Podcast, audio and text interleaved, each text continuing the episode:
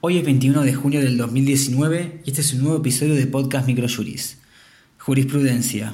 En materia civil. Compensación económica, disolución del matrimonio.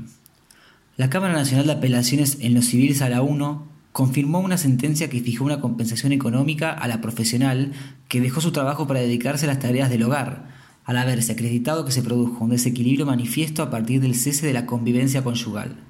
Está siglado, es sobre fijación de compensación y es del 31 de mayo del 2019. En materia laboral, licencia por enfermedad, despido indirecto.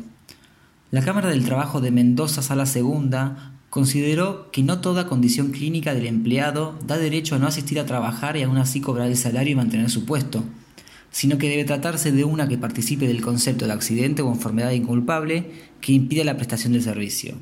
Las partes son Saviones Sergio Orlando contra Galeno RT, Sociedad Anónima sobre despido, y es del 15 de abril del 2019.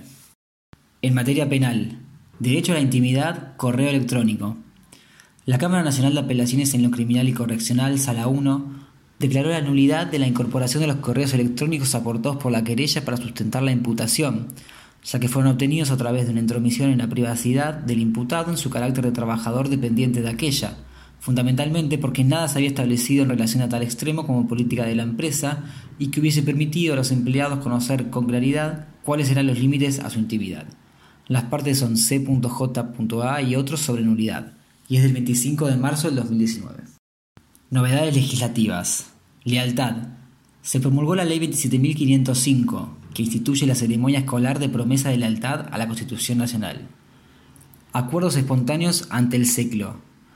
Mediante la disposición 20.815 del 2019, la Dirección del Servicio de Conciliación Laboral Obligatoria y Personal de Casas Particulares estableció que los pagos deberán efectivizarse por transferencia, depósito o cheque bancario y que los pagos en efectivo serán excepcionales. Doctrina.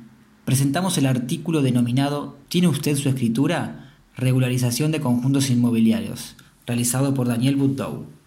En tal trabajo se analiza la resolución del Ministerio de Gobierno de la Provincia de Buenos Aires número 400 del 2019, mediante la cual se intenta reglamentar el régimen para la regularización de los conjuntos inmobiliarios consolidados. Este fue el resumen de Podcast Microjuris. La información reseñada en el podcast se encuentra en nuestro blog aldiaargentina.microjuris.com. Para saber sobre nuestros servicios se pueden comunicar de 9 a 18 horas a través de nuestro número de WhatsApp 15 22 60 20 06 o escribirnos a socios.ar.microjuris.com y consultarnos sobre promociones y planes de suscripción. Muchas gracias y hasta la semana que viene.